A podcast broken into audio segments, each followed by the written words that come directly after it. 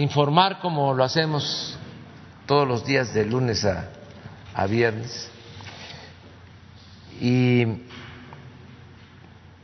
se apuntaron o quedamos en que iban a hacer este uso de la palabra Michelle Mejía y Víctor Alfonso Buendía. Entonces vamos a comenzar. Buenos días, Michelle Mejía de Multimedios. Eh, preguntarle, en este inicio de la vacunación para adultos mayores, eh, se se presentaron algunos eh, detalles, por ejemplo, a los adultos mayores les tomaron eh, fotografías este, en el momento para la vacunación. También les tomaron eh, fotografías a sus credenciales de elector. En otros casos, por ejemplo, en el Estado de México, les pidieron fotocopias de la, de la CURP, también de, INE.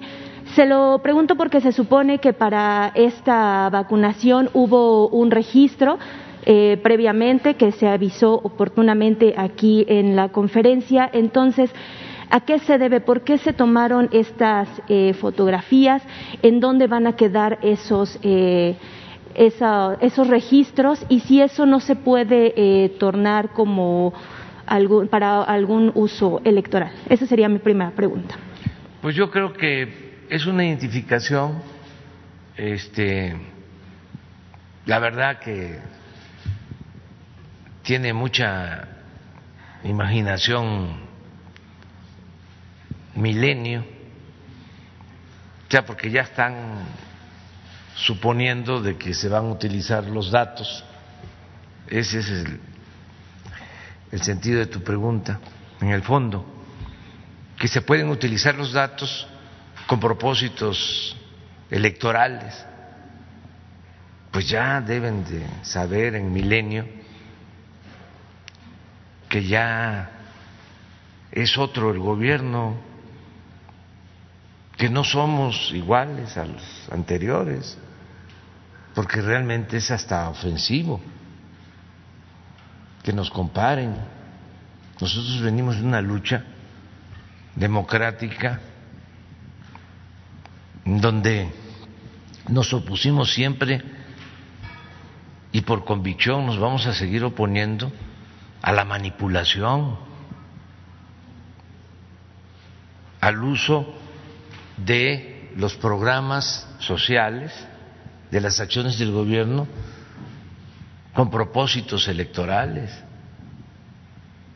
No somos iguales. Entonces, si pidieron eh, la credencial, pues debe ser para que se identificaran los adultos mayores y que en efecto este, demostraran que tienen más de 60 años, que viven ahí, en el caso de la ciudad, pues que viven en Coajimalpa, Buen Magdalena Contreras, Buen Milpalta, que es donde corresponde, ¿no? Pero no hay este, ninguna intención de actuar de manera ilegal y perversa. Imagínense traficar con la aplicación de las vacunas para fines electorales. Eso es lo peor. Entonces, sí, es ofensivo, como dicen los jóvenes, coloquialmente, sí calienta. Si toman la foto, pues, pues posiblemente para eh, lo mismo. Entonces, eh, decirle a toda la gente que pues es nada más que se identifiquen, que tengan su credencial, eso es lo único que se pide. ¿Comentaste otra cosa sobre esto? No, sol, este, porque había mucha eh, inquietud, eh, algunos eh, compañeros que han estado dándole seguimiento a esta jornada de vacunación. En, en algunos casos se les cuestionaba el, si ellos sabían o les habían informado el por qué este, les pedían la fotografía. Sí, pero yo pensaba que nada más era el Reforma, el Universal, pero ahora me entero de que también el Milenio. O sea, este, nosotros no actuamos así. Y si alguien se pasa de abusivo, de listo, porque es una cuestión ilegal, pues se tiene que castigar, sea quien sea. Eso ya no se tolera, no se permite. O sea, eh, estamos en otros tiempos completamente, es algo distinto. Ya no se llevan a cabo esas prácticas. Y si eh, quedan vestigios, quedan eh, malas costumbres, pues se tienen que ir este, terminando, pero no eh, es este la regla, puede ser la excepción. Entonces sí, sí han, han cambiado las cosas. Sí, ayer ya mejoraron bastante los este, mecanismos de vacunación, se va avanzando.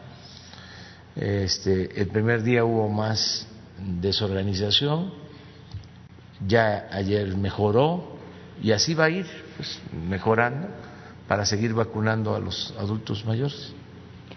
Y este, en otro tema, preguntarle qué información le han dado acerca eh, de los estos avances sobre eh, el apagón que se dio en el norte del país. Ya también se ha informado que habrá eh, pues unos cortes aleatorios. Cada vez esto se va recorriendo a lo largo de toda la República. ¿Qué información le han dado al respecto? Pues es que hay una crisis por las tormentas de nieve en el norte. Entonces esto afectó la producción de gas, la distribución del gas, las plantas de generación de energía eléctrica se operan con gas, se suspendió el suministro de gas porque han declarado emergencia en Texas. O sea, está grave la situación en Texas. Nosotros estamos enfrentando el problema eh, porque estamos echando a andar plantas que no requieren gas.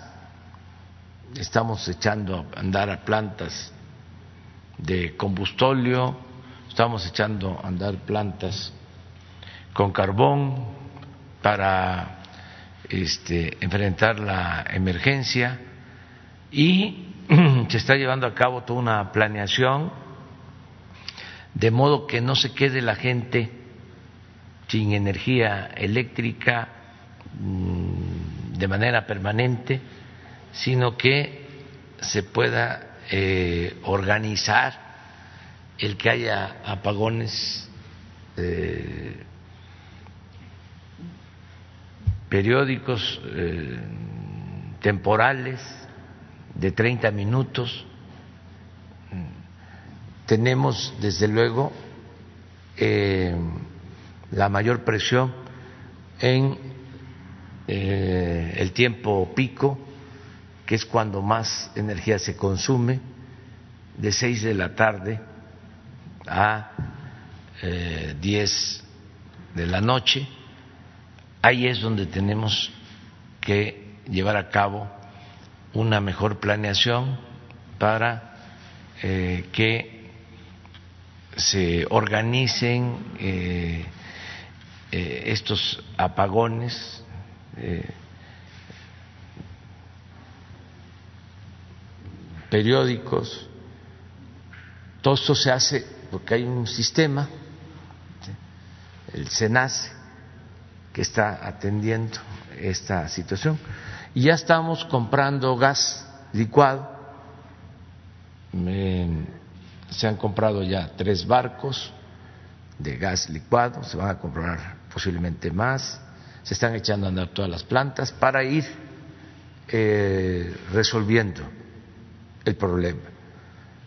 Se debe fundamentalmente a las heladas, a la situación del mal tiempo en eh, el norte, principalmente en Texas, este, donde se generó esta situación. No hay, también para aclararlo, este, ninguna represalia de que no nos entregan gas porque no nos ven con buenos ojos.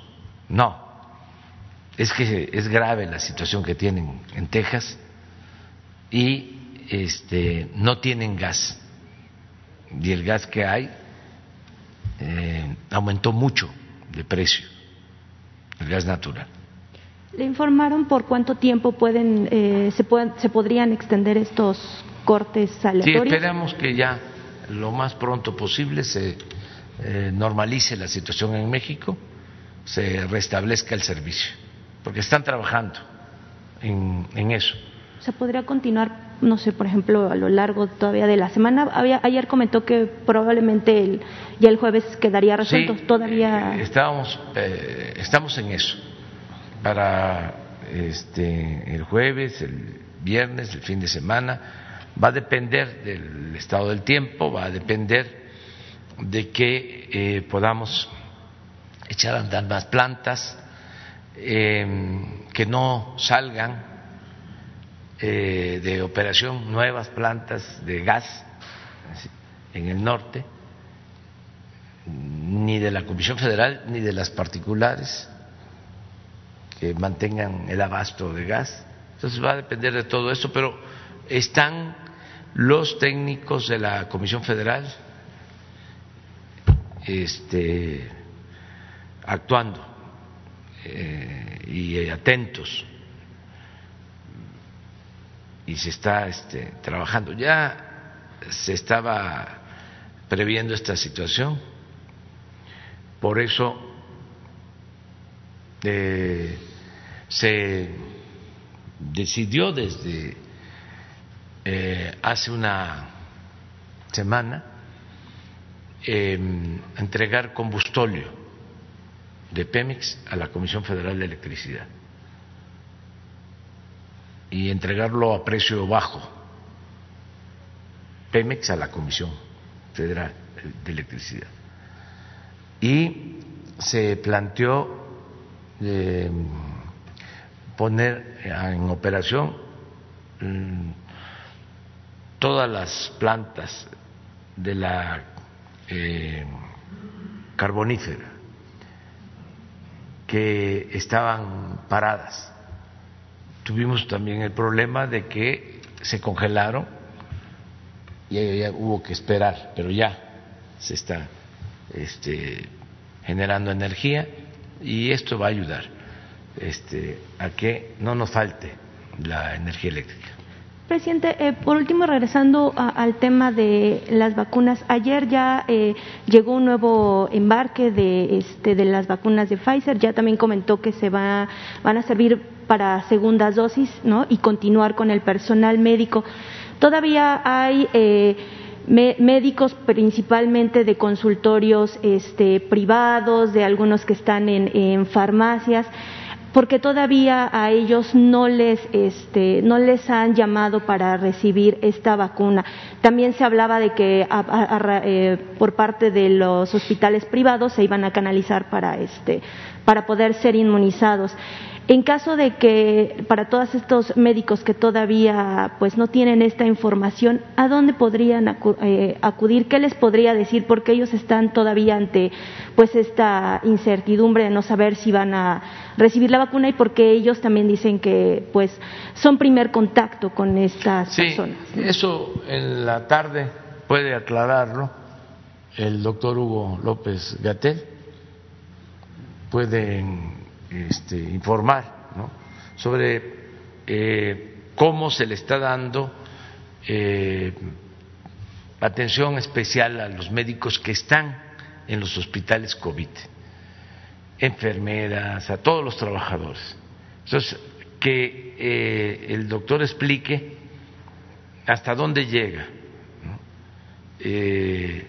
este grupo de atención prioritaria y cuántos se han vacunado eh, y cuántos nos faltan de, vacunar de segunda dosis y también los que faltan que no han recibido este ni siquiera la primera dosis, ¿no? que van a ser atendidos eh, la semana próxima, los que faltan este, del personal médico de los que están atendiendo COVID, pero hay que ver, ahora que fui a Oaxaca, me preguntaban, por ejemplo, sobre una demanda, una solicitud que mm, presentaron los eh, dentistas eh, que pues trabajan eh, con pacientes y que pues están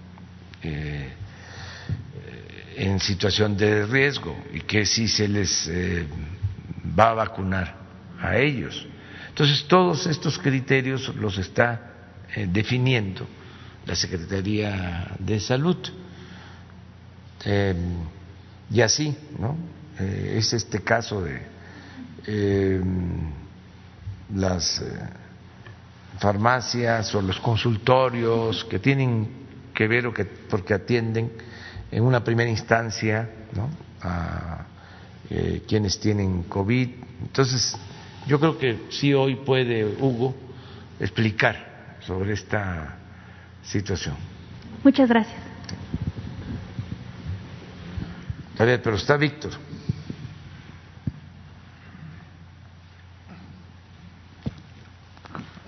Gracias, señor presidente. Buenos días.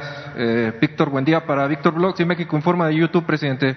Antes que nada, este, le hago extenso, eh, pues, un, bueno, saludos fraternos por parte de, eh, pues, nuestros, nuestros canales, presidente, por la recuperación que usted presenta el día de hoy ante su contagio de COVID.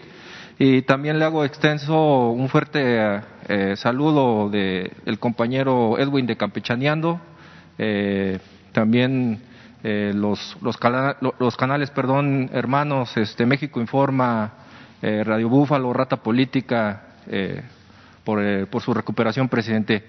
Y pues son tres preguntas, presidente, si usted me lo permite. la primera el, que le quiero comentar es este, sobre eh, qué es lo que está sucediendo con la reapertura de, del plantel o de la escuela rural del Meche.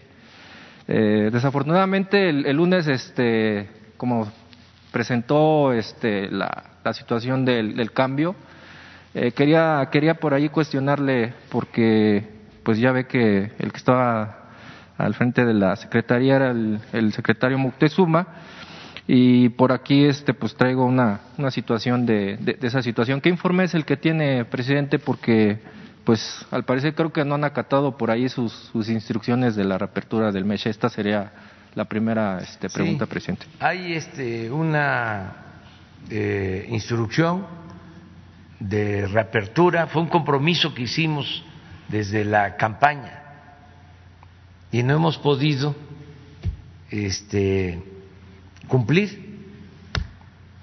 porque hay visiones eh, encontradas, hay dos posturas. Este, primero estaba manejando eh, lo de la reapertura y ya funciona una escuela del sistema de universidades Benito Juárez. Y luego eh, los maestros de la CENTE plantearon de que querían que eh, funcionara el MESHE de otra manera. De modo que hemos estado conciliando, pero ya llevamos tiempo y tenemos que seguir este, empujando al elefante para que camine y se cumpla, que eso es lo más importante. Entonces, qué bien que lo este, planteas, porque estoy seguro que la maestra Delfina va a escuchar ahora de que tenemos ese compromiso pendiente y los compromisos se cumplen y que lo más pronto posible tiene que abrirse el MESH. Hay desde luego muchos intereses, hay hasta este asuntos eh, sentimentales, desde luego los maestros pues quieren que se abra el MESH porque es una institución que formó a muchísimos maestros en Hidalgo. Ellos quieren, porque es hasta un símbolo de la educación y en especial de lo que fueron las normales rurales. Es un emblema el Meshi. Sin embargo, los que cerraron el Meshi, los neoliberales, porque querían acabar con la educación pública y con las normales rurales, pues esos tienen otros sentimientos y no quisieran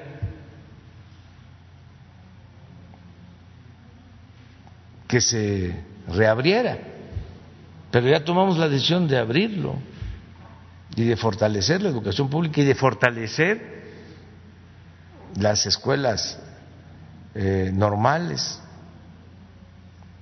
Entonces, ahí vamos en eso, eh, propósito. Presidente, eh, eh, yo tengo, bueno, lo que pasa es de que tengo un, otro compañero youtuber que es este Juca Noticias.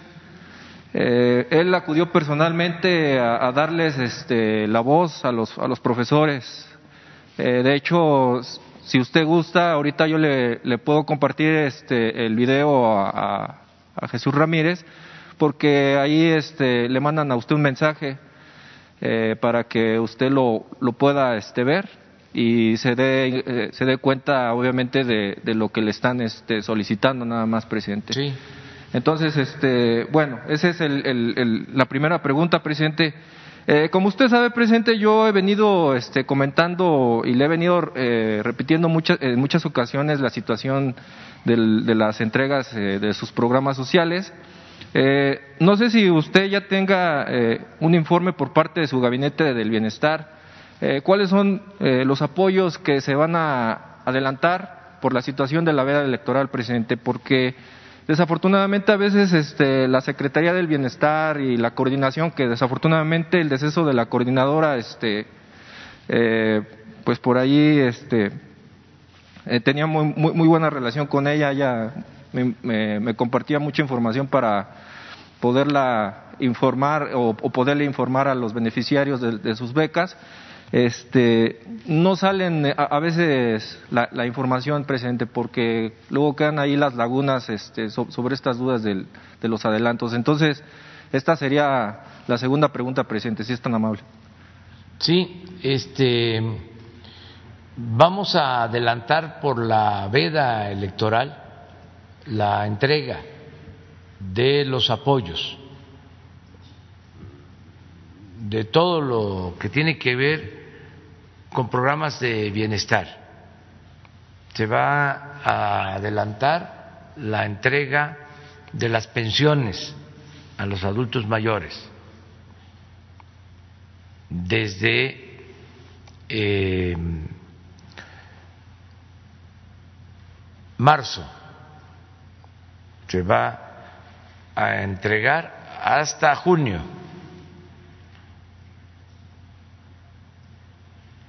Se van a adelantar marzo, abril, mayo y junio. Cuatro meses. Y se tiene que entregar en marzo. O sea, porque ya en abril, ya en varios estados, ya inicia eh, el proceso electoral, lo que son las campañas. Entonces, lo mismo con las becas. Y en el Sembrando Vida y en todos los programas. Entonces, vamos a informar aquí,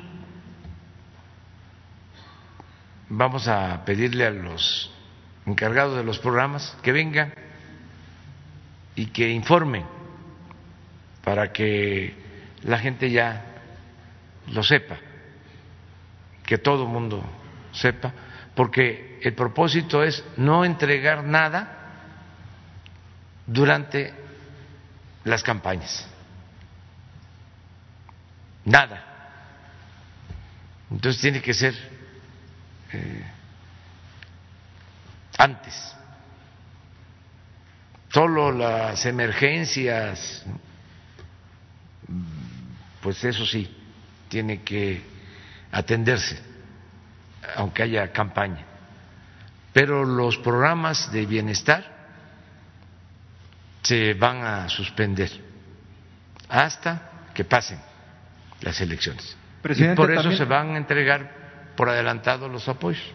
Eh, también eh, estarían incluidas este, las becas de jóvenes construyendo el futuro. Eh, también. Sí, todo, todo, todo, todo, Ok, presidente. Bueno, eh, ahora me quiero meter en, el, tema de la, de la coordinación, presidente.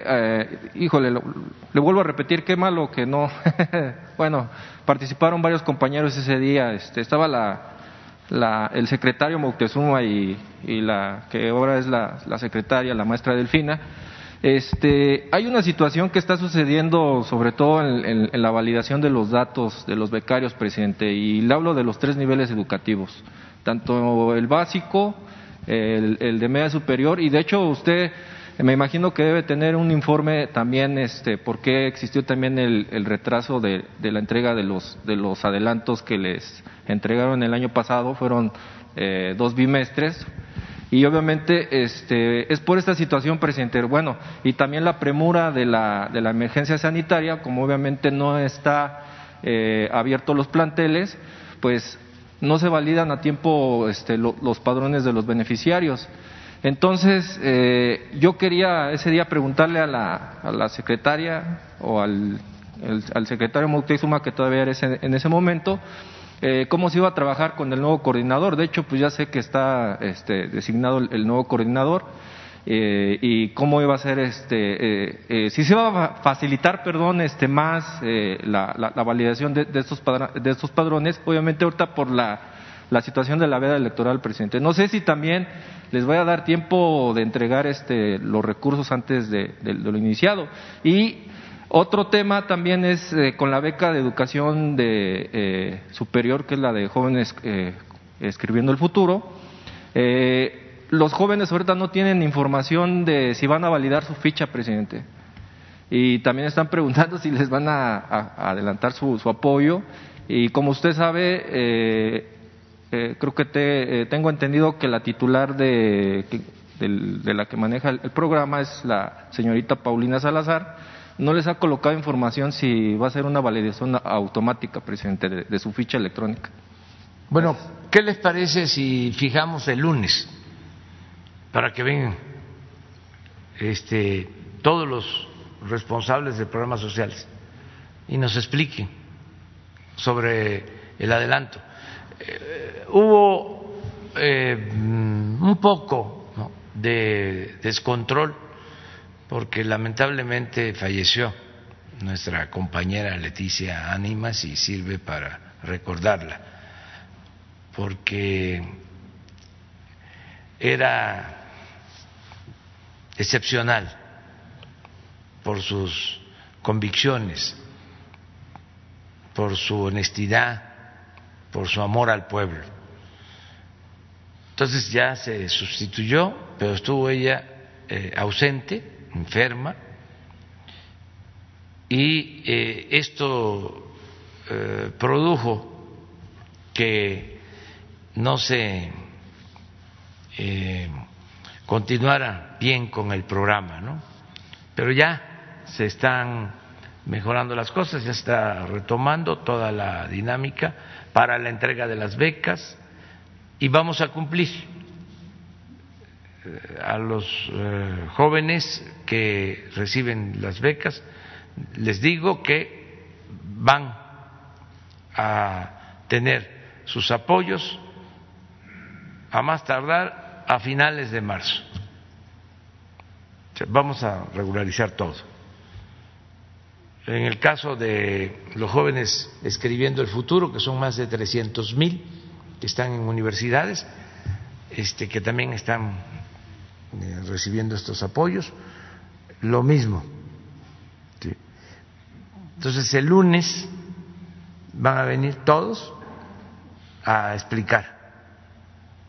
Viene la maestra Delfina para las becas, eh, Javier May y Ariana Montiel para lo de las pensiones a adultos mayores, a niñas, niños con discapacidad, el Sembrando Vida, Luisa María, alcalde, para los jóvenes, jóvenes construyen el futuro, y también este, eh, Víctor Villalobos para los apoyos que se entregan a pescadores, a campesinos, mm, Román Meyer,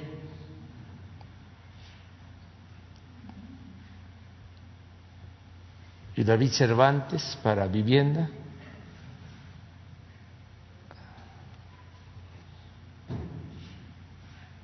Todos los que tienen que ver con apoyos directos la escuela es nuestra.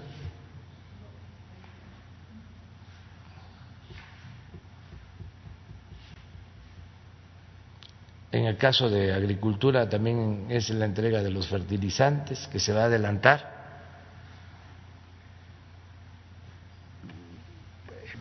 En Guerrero estamos entregando fertilizante a todos los productores. y ahora se va a adelantar la entrega.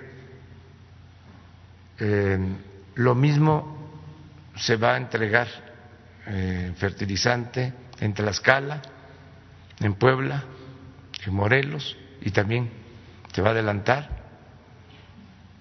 O sea, que nos informen, ya lo tenemos este, programado. También es eh, importante que se tome en cuenta que lo más complicado es la dispersión de recursos para los que no tienen una cuenta bancaria, los que están inscritos en un banco, los que tienen una cuenta, pues esa dispersión se hace en una semana. Por ejemplo, el caso de adultos mayores son ocho millones y cinco millones se dispersan en un día desde la tesorería de la federación, pero tres millones que viven en comunidades apartadas, pues por eso estamos construyendo las sucursales del Banco del Bienestar, para que este, no se entregue este, el dinero en efectivo y que no se tengan que trasladar eh, de comunidades apartadas a donde hay sucursales bancarias. Ahora, el Banco del Bienestar va a estar en los pueblos más apartados. Para eso es. Son 2.600 sucursales que se están construyendo, se están equipando, que van a tener sistemas de Internet en todo el país para que la gente pueda, sobre todo adultos mayores, pues este, tener cerca una sucursal bancaria y poder cobrar lo que por derecho les corresponde, por justicia. Entonces, quedamos para el lunes. ¿Sí? Bueno, ahora sí nos vamos. Ya terminamos con los compromisos. Sí, buenos días, señor presidente Felipe Fierro de tiempo.com.mx y Puente Libre MX en Juárez. Retomando el tema del superapagón, señor presidente, lo que no, no me ha quedado claro, al menos a mí, es si esto se derivó porque no surtieron el gas las empresas internacionales o porque la Comisión decidió no comprar el gas, que de acuerdo con los informes oficiales subió cinco mil por ciento, y esto ocasionó que no tuvieran el gas para generar la electricidad. No, es que se canceló el suministro. Pero porque pidieron que no surtieran el gas. Es que no hay gas no tienen gas en Texas. No solo aumentó el precio, sino este, escaseó el gas porque se afectaron eh, los eh, campos de producción de gas y todas las instalaciones se congelaron. Entonces tienen una crisis declararon en el gobierno de Estados Unidos emergencia en Texas y tienen también apagones. Nosotros tenemos más posibilidad de salir adelante, aún no teniendo ese suministro, porque tenemos otras plantas que no requieren de gas por ejemplo, lo del combustóleo nos ayuda, lo del carbón nos ayuda. ¿Y esas cuándo estarían ya empezando a ya están empezando a operar? Por ejemplo, en la carbonífera este, llevaba mucho tiempo que no se utilizaban las plantas, pero no porque este, contaminaran y este, se generara eh, oposición sino porque se le da preferencia a las particulares y subían a la red, tenían preferencia en el despacho las particulares. En esta emergencia, pues este lo que se tiene que procurar es que no nos falte la energía eléctrica. ¿Y estas plantas cuánto aportarían al sistema eléctrico nacional? Ah, pues estas plantas nos han permitido el primer día de la crisis que se eh, generara un 75% de lo que se perdió el primer día este de una cantidad de energía que se dejó de producir mm, eh, cuando entran estas plantas. Aparte de la carbonífera, ¿cuáles más van a estar operando? En Guerrero se está este, eh, apoyándose mucho con una planta de carbón y de combustóleo. Se está llevando combustóleo de Tula a eh, Lázaro Cárdenas. ¿Hidroeléctricas también? Por tren y también hidroeléctricas este, de ciclo combinado con gas licuado y se está eh, procurando pues este, echar a andar todas las plantas. Las, perdón, eh, termoeléctricas de ciclo combinado con gas licuado y las hidroeléctricas que están también, lo que tú dices, ahora trabajando, generando este, más energía para meter toda la energía a la red. ¿Esto sería el proceso de reconversión que usted ya había planteado entonces? Esto es, o sea, eh, necesitamos ser autosuficientes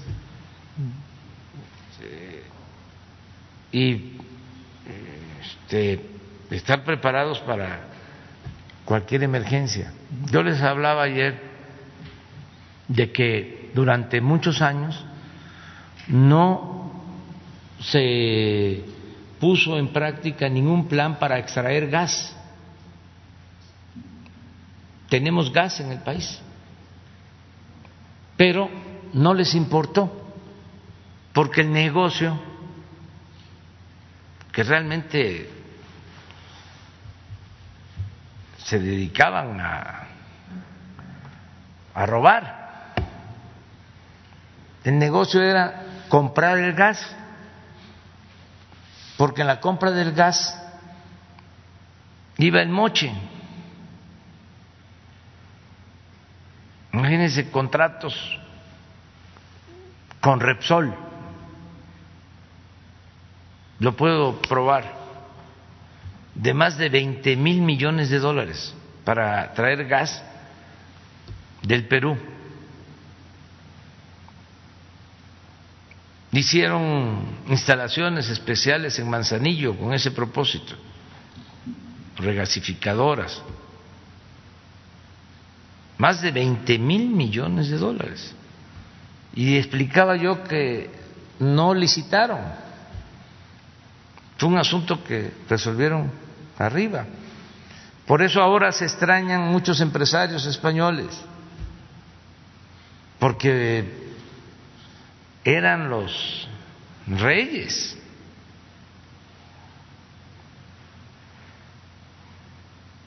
Cuando Calderón, su empresa favorita, Repsol, con Peña Nieto, OHL, las dos de España, y agréguenle Iberdrola y agréguenle muchísimas Todavía este, en las licitaciones para el tren Maya participó una empresa vinculada con eh, los escándalos estos por los que se acusa al rey de España.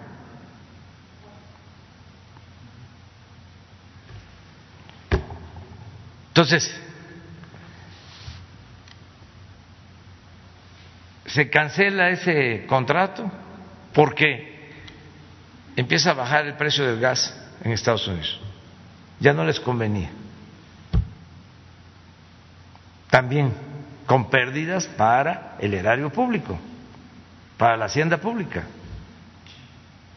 Durante ese entonces se dieron también contratos a Repsol para sacar gas en la cuenca de Burgos. No sacaron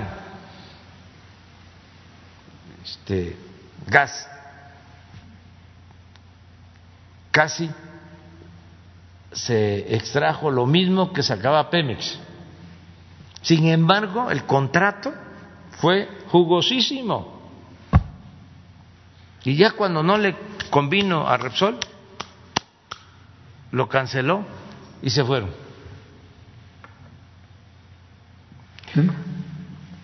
Pero es interesante esto, ¿no? Entonces empezó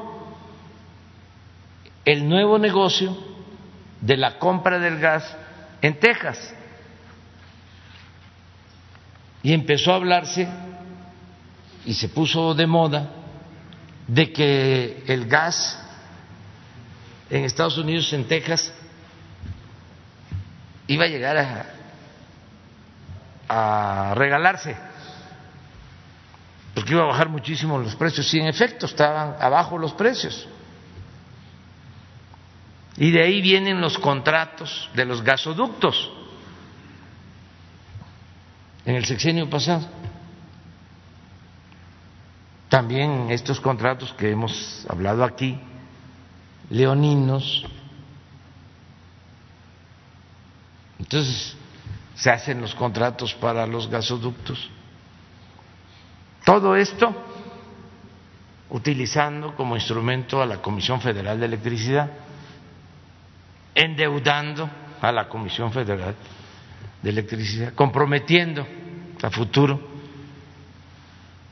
a la Comisión Federal de Electricidad. Entonces, viene ahora esta crisis, aumenta el precio del gas, tenemos que tomar decisiones. Afortunadamente, se había decidido desde el principio no seguir cerrando plantas de la Comisión Federal de Electricidad, porque el plan de estos tecnócratas era desaparecer las plantas de la Comisión Federal de Electricidad, que se convirtieran en chatarra, para que todo el mercado de la industria eléctrica le quedara a particulares. Entonces, por eso esta crisis no nos agarra en estado de indefensión, porque tenemos plantas que tuvieron un presupuesto para su mantenimiento y se decidió que se conservaran aún subutilizadas porque por ley no pueden operar al 100% porque el despacho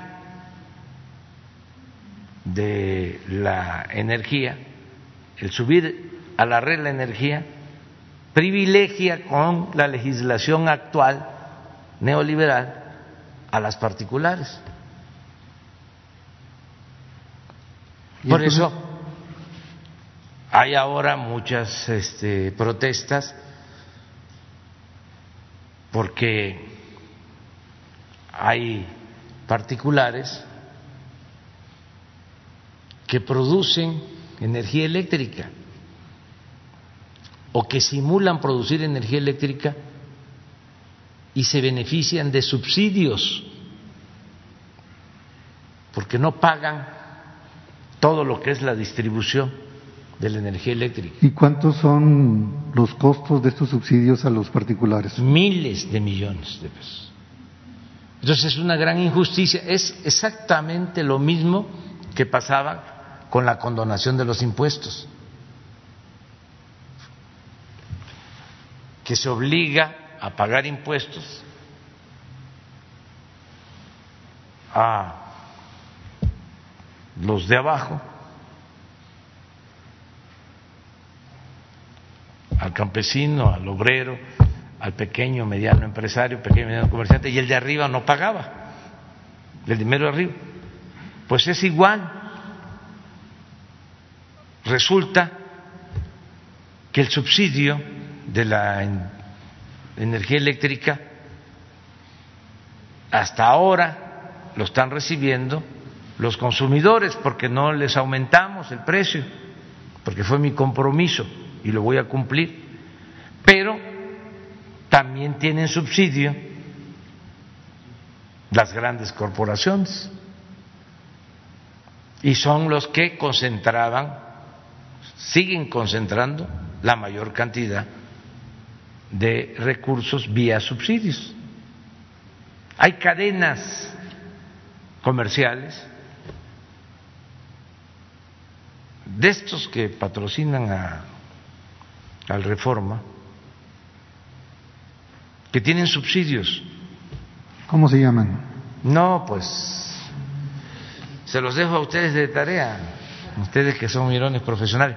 Es que si no se van a enojar más conmigo. Entonces, nada más es que sepan de que no están defendiendo una causa justa. y que no nos vayan a llevar a poner en pantalla cómo está la situación. O sea, ¿quiénes son los que reciben estos subsidios? Entonces, es mejor que se entienda que son otros tiempos, ya no mandan ellos, manda el pueblo, y que no se puede estar eh, sangrando la hacienda pública, el presupuesto. Finalmente, señor presidente, no sé si la CFE pudiera dar un informe detallado de los cortes, porque está afectando mucha gente, sobre todo en el norte, que ahorita tienen pues el impacto fuerte del invierno, las heladas, y en las ciudades importantes o pequeñas hay abastecimiento, pero por zonas, y sobre todo las colonias pobres son las que no tienen servicio y luego se les corta y no se sabe cuándo y entonces eso afecta mucho el proceso pues de la gente en su casa, en su trabajo, en las escuelas y CFE no ha dado una información detallada o que abra una página y que diga cuándo va a haber servicio, cuándo se va a cortar por zonas. Yo creo que eso no tiene ningún problema. Sí, tienes toda la razón. Yo ya di esa instrucción que desde ayer estén informando, lo han hecho, pero no lo suficiente. Hace falta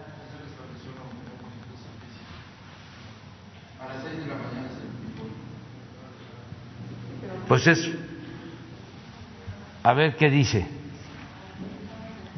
A las seis horas del día de hoy se encuentran sin suministro 89.183 usuarios en los estados de Chihuahua y Tamaulipas, que representan el 0.21% de los usuarios totales de los estados afectados y el 0.2% del total de usuarios de la Comisión Federal de Electricidad. Es de resaltar que la Comisión Federal de Electricidad ha puesto a disposición del SENACE todas sus plantas de generación para lograr el balance carga-generación, con lo que se ha disminuido los tiros de carga, las interrupciones este, de energía. Sí creo esto, ¿eh? porque los técnicos y trabajadores de la Comisión Federal de Electricidad son mucha pieza, mucha pieza. Y por lo que hablábamos de que eh, eh, existen afortunadamente plantas que no desaparecieron, que se les dio mantenimiento. De todas formas, por lo que tú estás planteando, voy a pedirle al director de la Comisión Federal de Electricidad y a los técnicos, al director del SENACE, eh, a los encargados de las plantas de distribución, que vengan mañana, en la mañana, para que nos confirmen esto. Mm, este, ver si es eh, cierto, porque esto es, de ser cierto, es una hazaña. Sí, pero este, que mañana lo reconfirmemos, porque esto, esto, este, no sucede en otras partes. y mañana no saben cuándo va a haber, por ejemplo, Madera Chihuahua tiene dos días sin electricidad que ellas sepan cuándo les va a llegar la electricidad, o zonas o barrios. Sí, sí. Que mañana vengan los técnicos de la Comisión Federal. a mí me ha tocado estar en estas fechas, he dormido en madera, eh, 10 bajo cero. Y estaba haciendo calor, sí. ¿Sabes qué nos pasó allá? De que este, estaba 10 bajo cero, vamos ahí en un hotel, madera, y este, y al día siguiente vamos a seguir la gira, ¿no? Y arrancó la camioneta, pero como a los cinco kilómetros tronó, porque era mucho el frío y no había autocongelantes, o sea, no tenía un sistema de autocongelantes. Entonces, ¿qué pasó? Nosotros del trópico, pues. O sea, este, no, ahora ya todos los carros traen este este mecanismo, ¿no? Y me acuerdo que tuvimos que usar una grúa y para seguimos la gira, pero hay en madera. Entonces toda esa zona hay mucho frío, o sea, ahora todo lo que es Durango, Chihuahua, este, desde luego Nuevo León, eh, es una zona que está afectada, pero bueno, esta es una muy buena noticia de la Comisión Federal de Electricidad. Les tengo mucha confianza a los trabajadores, a los técnicos. Por eso eh, defiendo a la Comisión Federal de Electricidad. Porque imagínense destruir a la Comisión Federal de Electricidad, que fue lo que hicieron. Lo que pasa es que no les dio tiempo, porque lo que querían era desaparecer, que compráramos toda la energía eléctrica, que se convirtiera la Comisión Federal en una oficina para entregar recibos, cobrar la energía eléctrica y por el otro lado contratar la energía y entregar todas las instalaciones. No les dio tiempo, fue como en el caso del petróleo, que entregaron el 40% del territorio de la zona petrolera y quedó el 80%. Y en ese 20 se entregaron 107 contratos. Y eso fue la llamada reforma energética, entre otras cosas. Y nos engañaron de que se iba a producir más y que iba a llegar mucha inversión extranjera y que iba a bajar el precio de los combustibles y el precio de la industria eléctrica. Puras mentiras. Entonces, es como el caso del gas, por ejemplo, lo de la cuenca de Burgos, se decía, se comprometieron aquí iba a haber más producción de gas y no hubo producción de gas. Nada más se quedaron con los beneficios de los contratos leoninos. Fue un saqueo.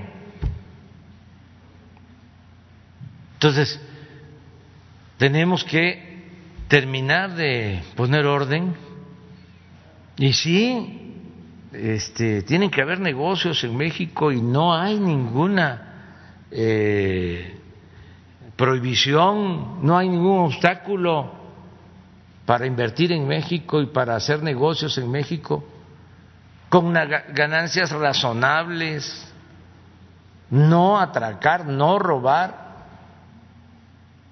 Cero corrupción, desaparecer el influyentismo por completo. ¿Qué es eso de que hasta líderes de izquierda de países europeos hacían gestiones, trámites en México? en favor de empresas extranjeras.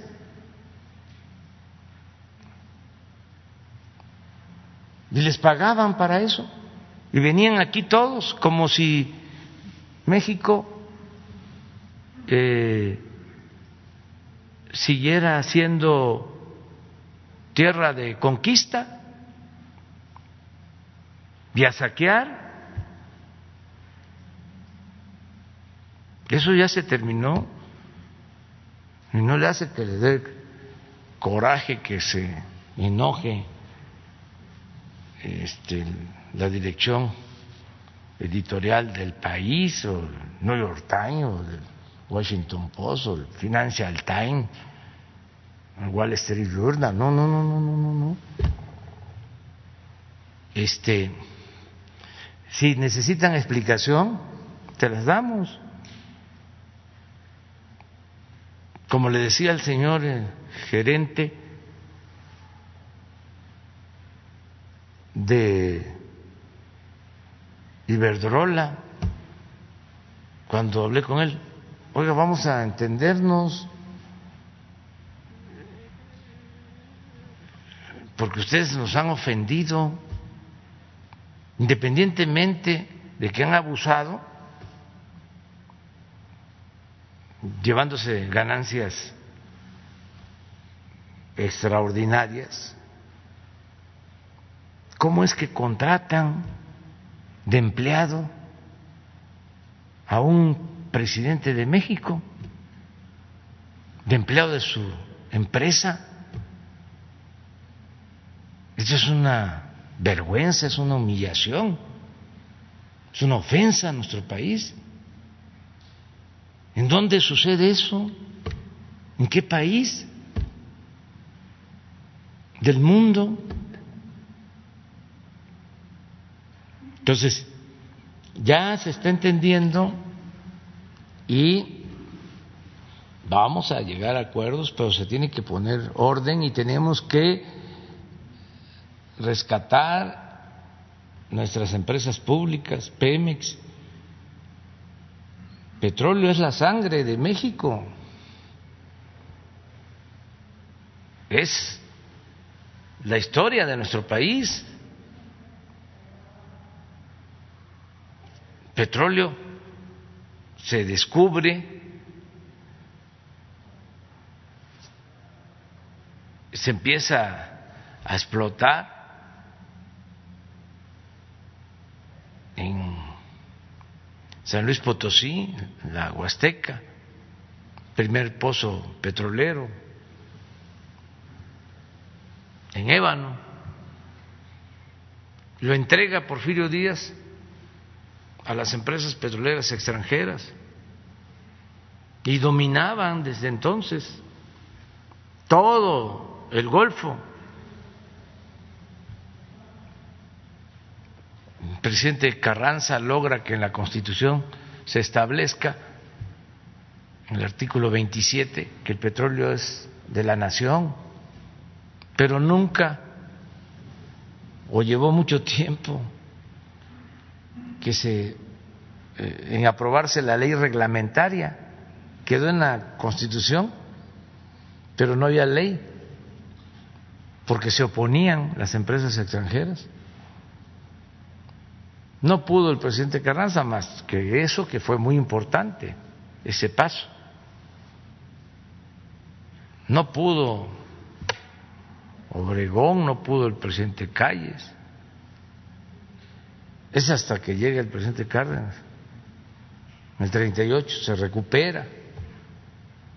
Vuelven a entregar después contratos, riesgos, así les llamaban. Y así se les llama ahora. Ahora se llama contratos de utilidad compartida. Pero después de la expropiación que se entregan estos contratos riesgos, se dan concesiones para explotar todo el Golfo. Y es interesante porque don Adolfo Ruiz Cortines modifica la Constitución, el 27, y establece que no se permitían ni contratos ni concesiones en materia de petróleo. Y luego el presidente López Mateos No. Don Adolfo establece que no se permitían concesiones, que fue un avance. Y con el presidente López Mateo, el sexenio siguiente, se vuelve a modificar el 27 y se establece ni contratos ni concesiones. Y con el presidente Díaz Ordaz, a pesar de todo lo que sabemos, era director de Petróleos Mexicanos, don Jesús Reyes Heroles. Y se cancelan los contratos riesgos. Y fíjense lo que significó esa decisión. En el sexenio siguiente se descubre Cantarel, que estaba en la franja concesionada en los contratos riesgos. Pero como se cancelan un sexenio antes, ya se pudo utilizar el yacimiento enorme de Cantarel que nos dio pues 40 años, todavía sigue en declinación, pero sigue produciendo. Estamos hablando de uno de los yacimientos más grandes del mundo. Pero la visión de dejarle a la nación Eh, el dominio y el manejo del petróleo. Entonces, viene la política neoliberal y vuelven a la entrega. Empiezan, ¿no? Con la llamada reforma energética y empiezan a entregar bloques del territorio en tierra, en el mar, en aguas someras, en aguas profundas, que por qué hacía falta la inversión y si no, ¿cómo íbamos a producir si no llegaba la inversión? Y que con la reforma energética con la entrega de estos bloques iba a llegar la inversión extranjera a raudales. Pues hizo la reforma energética, no llegó la inversión. ¿Cuánto se ha producido en estos cinco años desde que se aprobó la reforma energética? Como 20 mil barriles diarios con 107 contratos. Pero también como no les dio tiempo y el pueblo dijo ya, hicieron los cambios a finales del 18 y ya nosotros no seguimos con esa política, pues este nos quedó a la nación el 80% del potencial petrolero. Entonces, por eso, entre otras cosas, el 20 que se entregó, pues aunque no están cumpliendo porque no invierten, no vamos nosotros a cancelar contratos para meternos a pelear, porque afortunadamente con el 80 que quedó, que no se entregó, estamos sacando adelante a Pemex, estamos incrementando la producción. En el caso de la industria eléctrica, ahí avanzaron más, porque se llegó al 50%, a comprar el 50% de la industria eléctrica. Entonces, Ahora lo que queremos es, sin que dejen de participar los particulares, consolidar a la Comisión Federal de Electricidad y que ya se detenga la política entreguista. Entonces, eso es lo que se está haciendo. Y mañana vienen los directivos de la Comisión Federal y los técnicos aquí a informar al pueblo de México de cómo se originó esta crisis, quién la produjo y, lo más importante, qué se está haciendo. Eh, y sí creo yo eh, en este informe que acaban de presentar, porque son muy buenos los técnicos de la Comisión Federal, como los técnicos de Pemex, como los trabajadores de la Comisión y los trabajadores de Pemex. Cuando eh, hay huracanes que padecemos, hay inundaciones, a los dos, tres días ya se restableció el servicio por los trabajadores. Entonces eso este, es una garantía el tener de trabajadores y técnicos muy comprometidos con estas empresas públicas. Y ya nos vamos después con compañeras mujeres porque ya Gracias, presidente. no hay equilibrio. Buenos días, Hans Salazar de Noticiero en Redes. Preguntarle a propósito que ha mencionado eh, el te- eh, temas de la SEP y todo esto, pues que en esta semana misma eh, se ha presentado la nueva secretaria de Educación Pública, la maestra Delfina Gómez, y que va a meter, eh, pues, pues especialmente en la parte estructural de la SEP que hace falta orden en varias en varios aspectos, aunque se han avanzado en algunas cosas como la eh, eh, revertir la reforma educativa, que bueno, aquí ya se ha planteado varias cosas en favor de los maestros. Hay dos casos de maestros, eh, en el tema de maestros que le quiero plantear y preguntar, por supuesto. Las orquestas de música sinfónicas que se, eh, digamos, se pasaron de lo que era de Fundación Azteca y que eh, se eh, integraron a la Secretaría de Educación Pública, tienen un problema los maestros eh, de, pago. Ya llevan meses de, falta de pago y al parecer incluso se está mencionando, y esa es la pregunta, que tal vez incluso eh, desaparezca esta área de, de- de- las orquestas de música y bueno, pues hay, hay aproximadamente 1.500 maestros dando estas clases eh, eh, en el área de la SEP.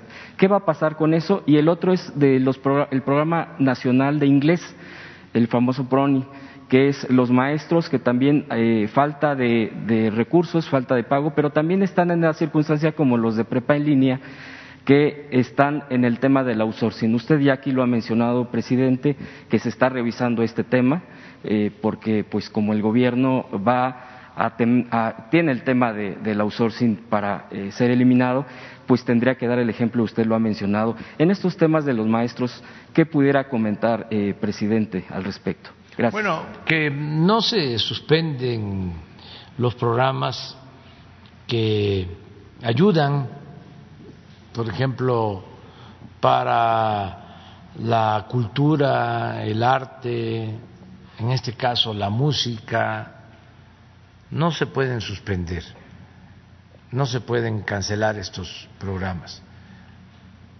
Y acerca de eh, los otros programas, de educación, pues pedirle a la maestra Delfina, ya está tomando nota, escuchando, este, que ahora que viene les conteste, te conteste sobre estas tres este, preguntas, que ella este, explique, pero en general no se suspenden los programas de apoyo a eh, niños, a niñas, a estudiantes, los que tienen que ver con la educación eh, nutricional, la educación física, la educación artística, no. Se tienen que mantener estos eh, programas. ¿La respuesta podría ser el lunes que viene la maestra? Sí, sí. Este, ella podría este, contestar el, el lunes. Eh, siguiente tema, presidente, es eh, visitamos la Sierra de Guerrero y hay varias comunidades que están planteando, más bien, ya están ejerciendo, eh, impulsando la siembra de aguacate, la producción de mezcal más fuerte, no porque no sea, sino que están impulsando de una manera importante este tipo de producción para ir desplazando, eh, eh, es todo un reto, la siembra de, amapola, el tema de la droga, que, pues, que Guerrero tiene una problemática tremenda, por qué, eh, qué ironía, por su propia riqueza natural, también ha tenido estas consecuencias y sabemos todo el dolor que han pasado es visitamos y pues tienen son bastantes hectáreas las que se están impulsando ahí ellos pues han sido un, algo apoyados con el tema de eh, eh, sembrando, sembrando Vida, que es el, proyecto, pero es incluso profundamente no solamente la siembra, sino la, el impulso de la paz y la tranquilidad de todas estas zonas. Yo le dejo una carta que le envían eh, y que quiere pues que volteen a, que voltee usted, presidente, a verlos y bueno, pues este tipo de impulso de, de proyectos me parece que pudieran ser eh, bien considerados, eh, preguntarle si usted conoce al respecto. Y para finalizar, y, eh, en otro tema, ¿usted sabe de la iniciativa de eliminar 200 plurinominales diputados? Se presentó el día de ayer por parte de un diputado de Morena no se tendría, podría hacer en esto porque lo han aclarado que tendría que ser en, el siguiente, eh, en, siguientes fechas porque ya está la elección o ya está en puerta la elección. ¿Usted qué opina al respecto, presidente, o eh, eh, se reservaría al respecto? Gracias. Sí, este, mira, sí estoy informado de la necesidad de apoyar a los productores de Guerrero. Ya nos comprometimos. Eh, estuve de visita en la Costa Grande con el gobernador Héctor Astudillo y estuvo también el secretario de Bienestar, Javier May, y vamos a ampliar en Guerrero el programa Sembrando Vida Hoy, precisamente a las 12, tengo un acuerdo con el secretario de Bienestar, Javier May, y me trae la propuesta. Y hoy también, en la mañana, en el informe de seguridad, se habló de una agresión a eh, personal del ejército, de pobladores de Guerrero, porque se está llevando a cabo un plan, como siempre, de erradicación de eh, plantíos. Entonces la gente este, se opone. Entonces, hoy eh, quedamos en presentar este plan alternativo. Yo creo que lo mejor, y estoy seguro que me eh, van a escuchar, porque siempre nos han tenido confianza en Guerrero, creo que hay que ir buscando opciones alternativas y es el momento. Hay condiciones ahora inmejorables para que se vayan sustituyendo esos cultivos por otros. Van a estar intentando los grupos delictivos este, seguir con lo mismo.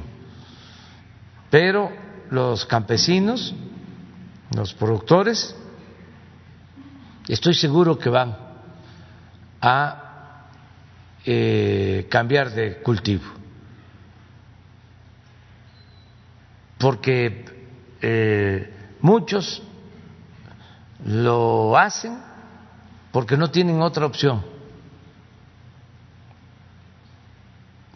porque no eh, han tenido apoyo. Entonces, vamos a implementar todo este programa.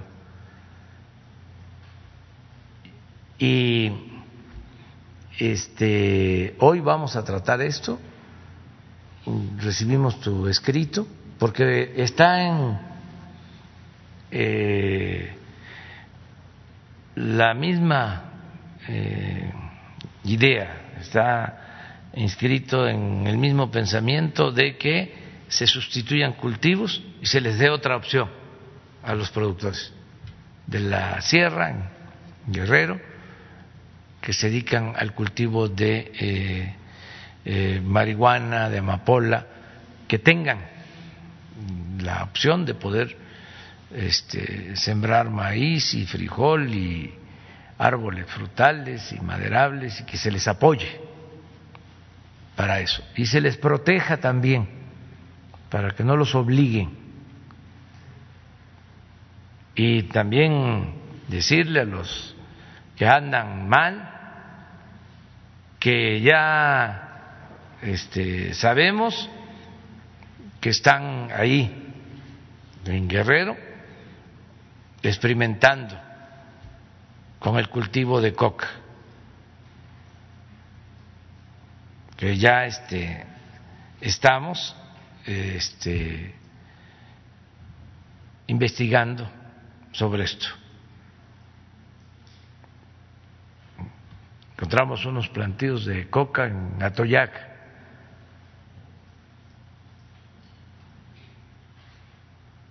Entonces, este, no es así. Y todavía es más grave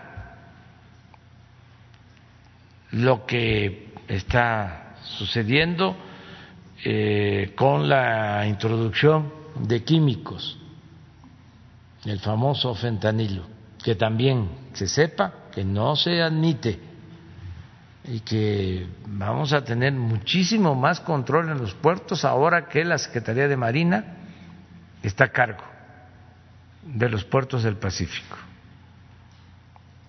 Y nada de laboratorios, de cocinas, esta droga se debe saber, se debe conocer es lo más dañino que puede haber. Destruye, acaba con los jóvenes. Es lo más adictivo, lo más peligroso que puede haber. Por eso vamos a continuar también con la campaña de orientación a los jóvenes sobre esta situación, pero sí vamos a dar opciones alternativas, como se están dando opciones a los jóvenes, opciones también para los productores del campo. Porque pues yo conozco todo Guerrero y sé bien la situación tan difícil de los campesinos. Hay algunos este, antes que ahora ya han ido cambiando las cosas, porque los programas de bienestar están llegando. Pero antes decía, si te pagan muy poco por la este, coca, por la este, goma, este, y corres riesgo. Bueno, muchos me decían, es que si no me dedico a esto? ¿Cómo, cómo? Sí, pero te puedes ir a la cárcel. Sí, pero en la cárcel tengo comida. Durísimo. Muy fuerte. Entonces, tenemos que dar opciones alternativas.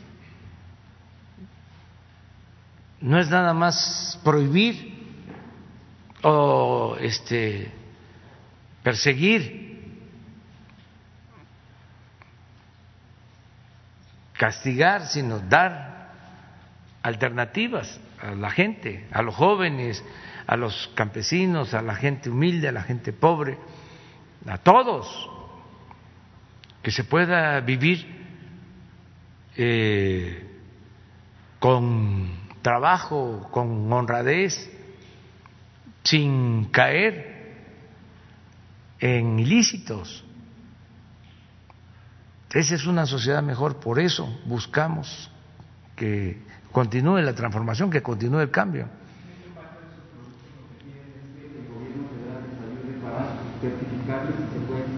Sí, pero pueden también tener otros productos. Tienen eh, la posibilidad de, de contar con otros productos. ¿Qué permite, por ejemplo, el Sembrando Vida? Y podríamos hasta arreglarnos, ponernos de acuerdo, pues permite que estén recibiendo un jornal. No es empleo temporal, es permanente y va a durar el programa hasta que estemos en el gobierno. Ya, está garantizado el presupuesto de este año 29 mil millones de pesos para más de 400 mil sembradores. Y va a estar garantizado para el año próximo y no va a faltar. Y va a ir aumentando el apoyo. Y es cultivar su parcela. No es crédito. Es para que tengan un patrimonio, un ingreso y que ese patrimonio, por pequeño que sea, lo puedan dejar a sus hijos, lo puedan heredar a sus familiares. Es el momento, es la oportunidad de llevar a cabo esto, porque no es, a ver, este, ya es la temporada de siembra de amapola y ya pues el ejército se mueve con ese propósito a Guerrero. Ya es el tiempo de la siembra de la marihuana, vamos, igual. Este a Sinaloa, al Triángulo Dorado, a destruir plantíos. Pues sí, eso se tiene que seguir haciendo, pero al mismo tiempo hay que dar opciones, hay que dar alternativas. Para que este no se esté solo combatiendo estas, eh, estas prácticas ilegales, sino que se estén eh, cambiando los eh, eh, procedimientos, las actividades, que los jóvenes tengan opciones de estudio, de trabajo. Eso es ir al fondo, este, atender las causas, lo que origina el que la gente tome estas decisiones, ¿no? o se ocupe de eso. Bueno, lo vamos a ver. Las dos compañeras, las tres. Las tres, ¿eh? Ah, pues como puede esperar hasta pasando la elección. Vamos a esperar.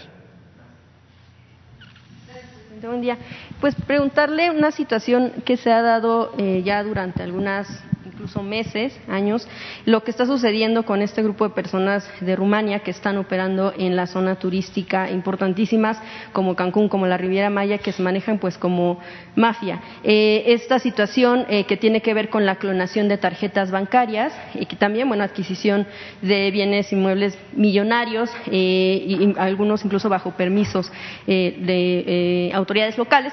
También grupos que bueno, incluso tienen antecedentes de delitos diversos en Europa y que en México encontraron la facilidad de operar de esta manera, lo que, lo que le llaman, o bueno, lo hemos leído como la mafia rumana. Preguntarle, bueno, pues en este sentido, ¿cómo lo han observado desde el gabinete? Sobre todo porque esto ha salpicado ya a, eh, incluso hasta hace poco al eh, dirigente de, hasta hace poco dirigente del Partido Verde en, esta, en este estado y también algunos otros eh, políticos, operadores, exgobernadores, etcétera, que están, por supuesto, bajo investigación. Algunos ya también han salido a aclarar que no, no están involucrados, pero preguntarle cómo es que encuentran la facilidad de operar aquí en México cuando están, ya, ya son perseguidos en otros lados y también esta situación de una, lo que mencionan propias autoridades que acusan a otras autoridades federales de que hay una red de complicidad y de protección. ¿Cómo han eh, analizado este tema, presidente? Bueno, para este, contestar bien y que se informe la gente sobre la postura de nuestro gobierno, pues le voy a pedir a Santiago Nieto que informe sobre lo que estamos haciendo. Eso es lo mejor. Que venga aquí y les informe. Y no solo de esto, sino que aproveche para este, informar sobre otros asuntos, si les parece.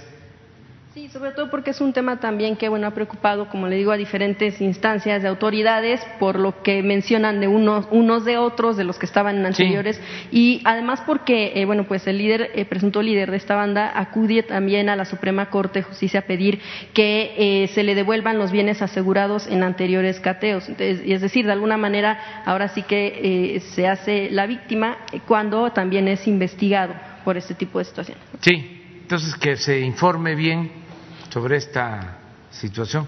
Nada más recordarles que este no hay impunidad para nadie.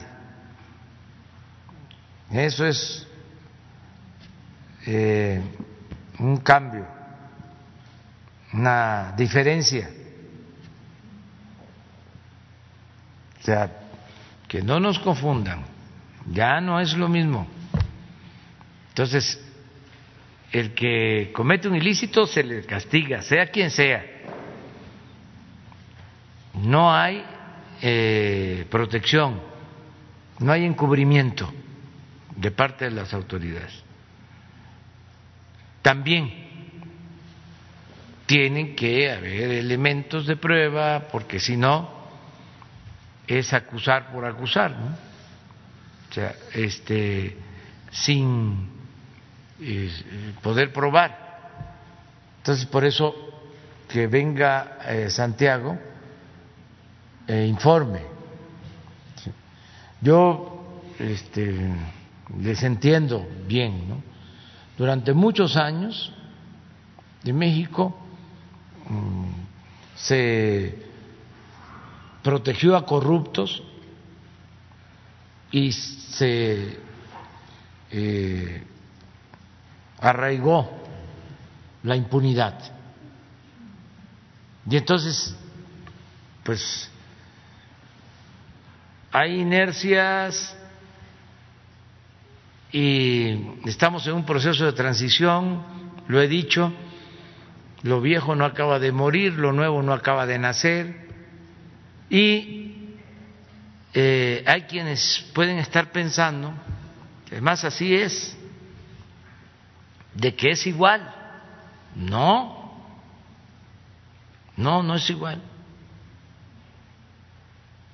Entonces eso lo vamos a seguir defendiendo porque este, nuestros adversarios quisieran que la gente este, llegara a la conclusión de que todos somos lo mismo. Y no, no somos iguales. Entonces, por eso, informar.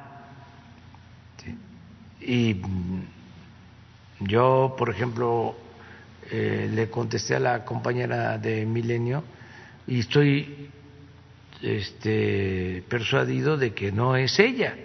O sea, eh, ella hace su trabajo. O sea, no es ella la que viene aquí a, a provocar, sino viene a hacer su trabajo. ¿Pero por qué? Pregunta cómo lo hizo. Porque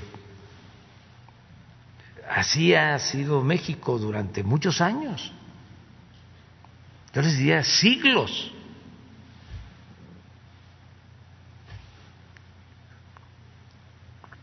Eh, ¿Cuánto tiempo ha habido democracia en México? Desde que somos país independiente. Bueno, desde la invasión extranjera, desde que llegaron los soldados de la corona española en el siglo XVI, hasta la fecha. Hagan un recorrido por los cinco siglos. ¿Cuándo ha habido democracia? Pues muy pocas veces. Siempre ha sido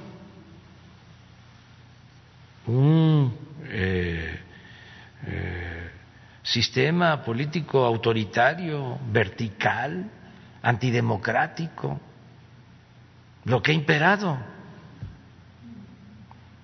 El pueblo nunca había sido tomado en cuenta. Pocas veces.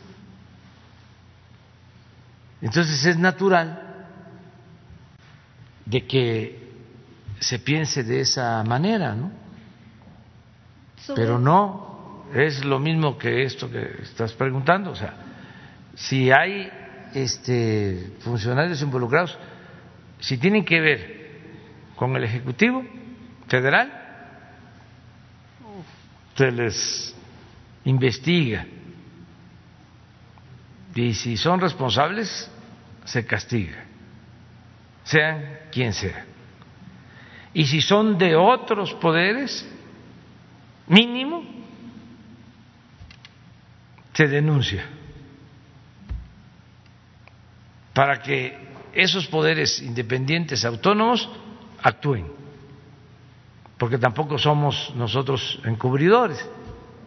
No es nada más decir, es que tiene que ver con la fiscalía y la fiscalía es autónoma. Pues sí, sí es autónoma, pero cuando menos aquí se puede decir que el Ministerio Público está actuando mal. O lo dicen ustedes o lo digo yo. Si se trata del Poder Judicial, es qué juez, qué magistrado, qué ministro. Claro, a nosotros no nos corresponde, ¿no? Juzgar pero sí podemos. Y eso es un derecho de todos los ciudadanos, de poder eh, denunciar. Sobre este tema, presidente, ¿ha, habido comunicación del Gobierno de México con el Gobierno de Rumania? ¿En algún momento también hubo alguna situación de retención de algunos ciudadanos eh, rumanos eh, precisamente en el aeropuerto en el sureste? Pero no sabemos si necesariamente tiene que ver. ¿Pero ha habido eh, comunicación en torno al tema de la clonación de tarjetas? Hay antecedentes sobre esto.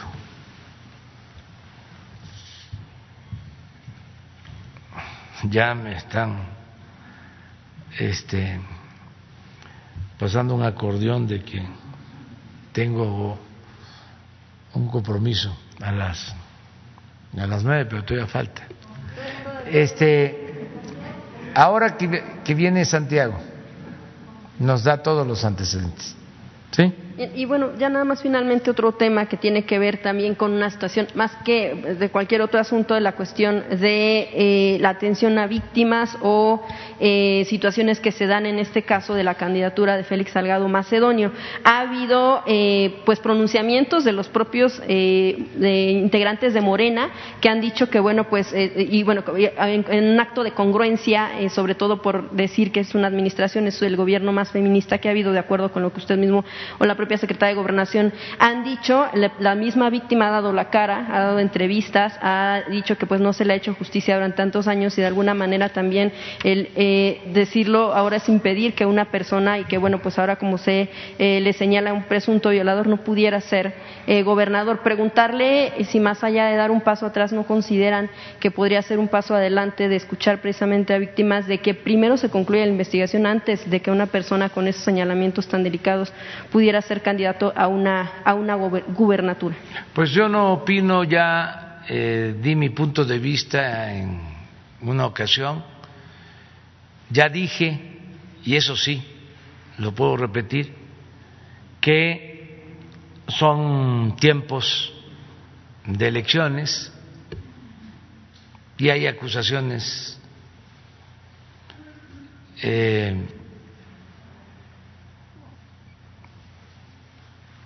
de todo tipo. Aunque hay denuncias presentadas, está la víctima y muchos de Morena están en contra de esta. Sí, eh, pero yo no tengo este por qué opinar en este caso. Ya mencioné y nada más por que tú me lo estás preguntando, de que primero hay que tenerle confianza al pueblo, ¿no? La gente es la que decide si se hacen encuestas y la gente dice, estoy de acuerdo con esta compañera, con este compañero, yo pienso que se debe respetar. O sea, porque la política es asunto de todos, no de las élites. Yo establecí, desde que fui dirigente, en partidos que lo mejor era la realización de las encuestas para preguntarle a la gente.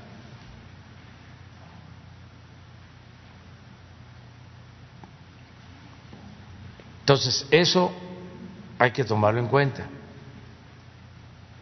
porque si no, estamos este, juzgando sin eh, elementos. Pero a pesar de que la propia comisión...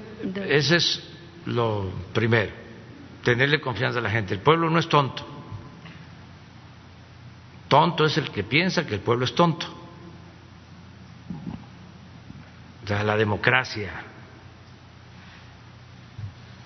los guerrerenses, ellos, la mayoría, mediante procedimientos democráticos y darle la confianza a la gente. El pueblo de Guerrero, como el pueblo de México, no es menor de edad. Sabe muy bien una cosa y sabe la otra, sabe lo que conviene y sabe lo que no conviene. Eso hay que tomarlo en consideración. Y lo segundo es que hay instancias legales si alguien comete un delito, pues en las instancias correspondientes se tiene que denunciar y buscar que se castigue. Eso es. Lo otro, pues es el quítate tú porque quiero yo. O la politiquería.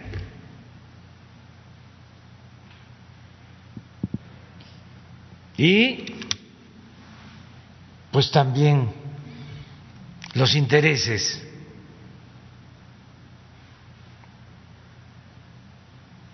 Porque en todo esto, pues siempre hay que preguntar y de parte de quién. Pues ahí está la víctima. Y, Por eso, la justicia pero no siempre es pronta y sí, expedita. que la justicia actúe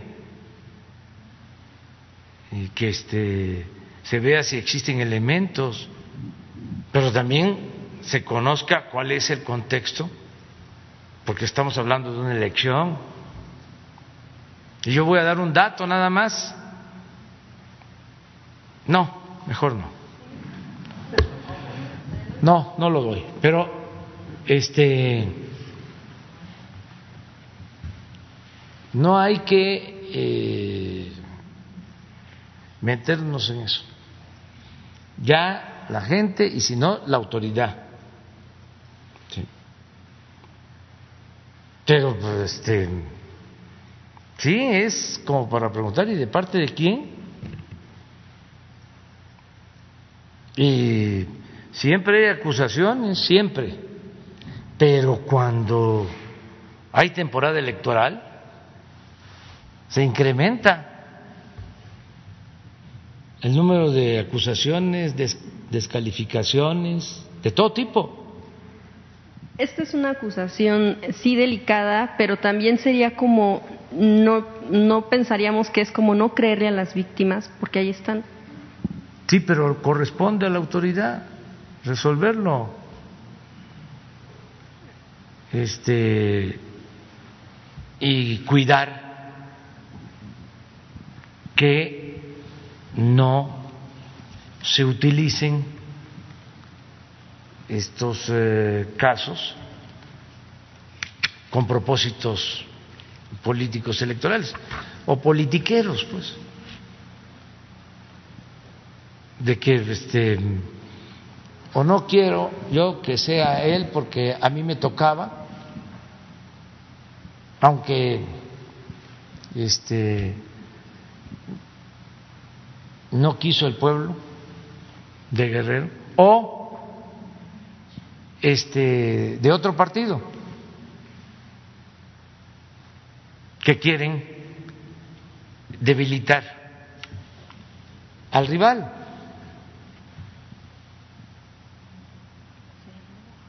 Entonces, ver esto, eh, claro, imagínense eh, asuntos que tienen que ver con violación,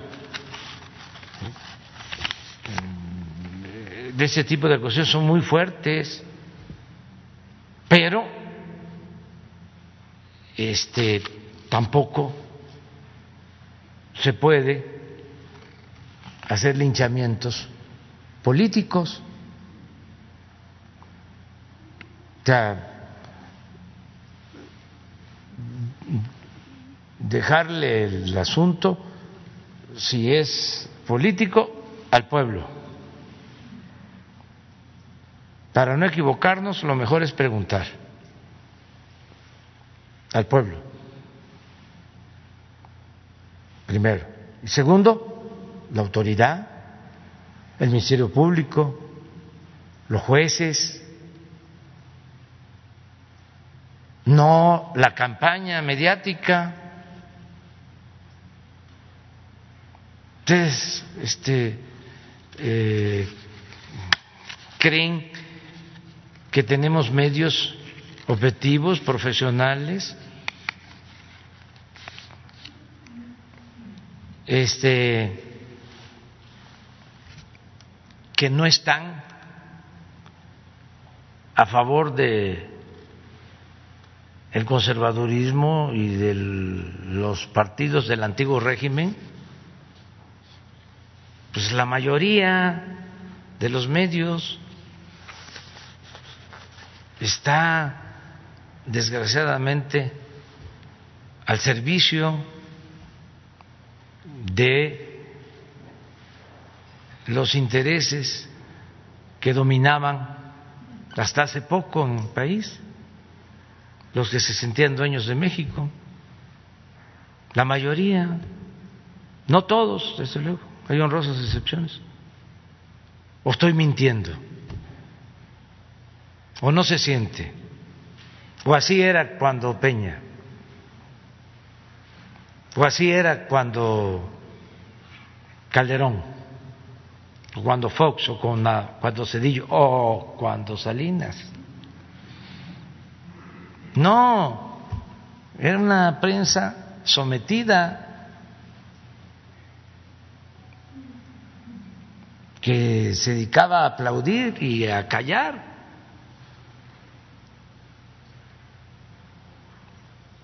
Entonces, pues hablemos, ¿no? Con la verdad y entendamos que, hay una circunstancia especial, se está llevando a cabo una transformación, hay quienes se sienten afectados,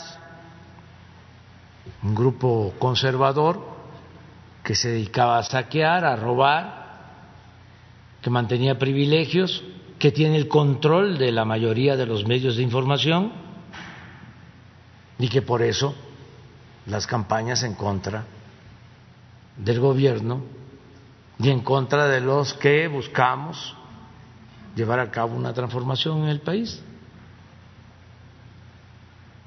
Y esto además es legítimo y nosotros tenemos que garantizar las libertades.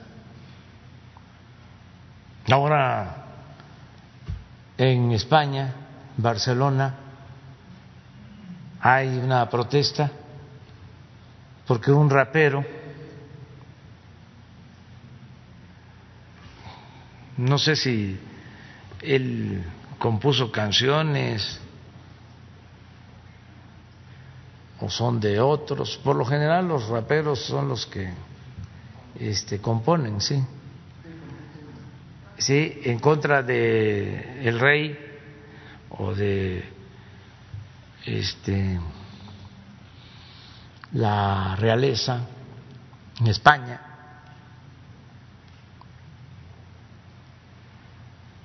y al tambo.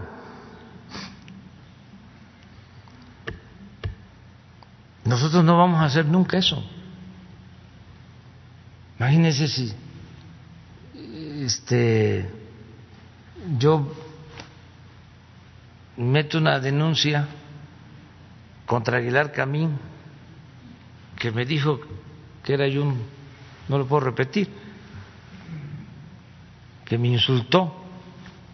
¿Cómo se llamaba antes? Este, violación al bando. ¿Cómo era? El buen gobierno, un bando que este, habían jueces para eso, o el médico que se atrevió a decir, y además cardiólogo, de que era el momento ahora que me dio el COVID, para que los que me atendían me aplicaran medicamentos pues que me afectaran. Imagínense, este, presento una denuncia a ver contra el médico, mando de policía y buen gobierno. ya me acordé. Este, y va el médico, ¿no? A la cárcel. ni me acuerdo quién es. Si me preguntan su nombre, no sé. Porque pues, ¿cómo voy a estar yo albergando esas cosas? Pues, este, pero no, no, no, no, no, libre. O sea, cada quien se hace responsable de sus actos. Pues cada quien. Entonces nosotros, pues vamos a garantizar la libertad siempre aún con insultos. Ahora vamos el 23 a recordar que en la madrugada asesinaron al presidente Madero y lo que más dañó al presidente Madero, los que más contribuyeron a ese crimen fueron los periodistas de ese entonces. Nadie ha sido más insultado, ninguneado que el presidente Madero. Nada más que a diferencia de entonces, nosotros tenemos las mañaneras. A él lo rodearon, lo cercaron y lo sometieron a una campaña tremenda, injusta, vil. La prensa porfirista. A la prensa que él le dio las libertades, que no tenía el mismo comportamiento con Porfirio Díaz. Porque con Porfirio se dedicaban a quemarle incienso.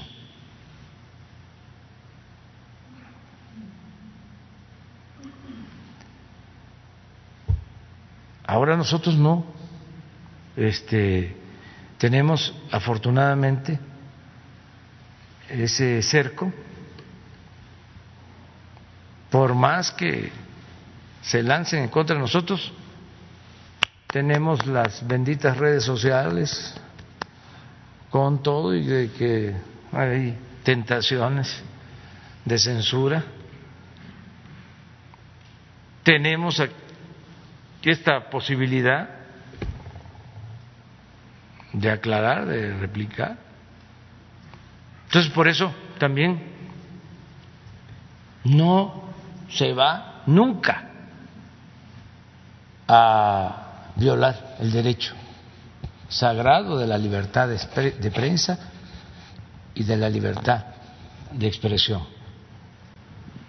Entonces, eso es un poco. quién tiene el compromiso? ¿Mande? ¿Quién tiene el compromiso? ¿Ahora? Eh, con Epigmenio este, y con... Mm, no, este, este que es un actor de primera, pero además, Damián Alcázar, además, eh, este no se anda por las ramas, le llama al pan pan y al vino vino. Este, porque ya ve como la mayoría de los intelectuales también, igual que la prensa, supuestamente son este, independientes, ¿no? Y no quieren tomar partido, cuando la verdad todos están. O este cuando menos tienen posturas acomodaticias.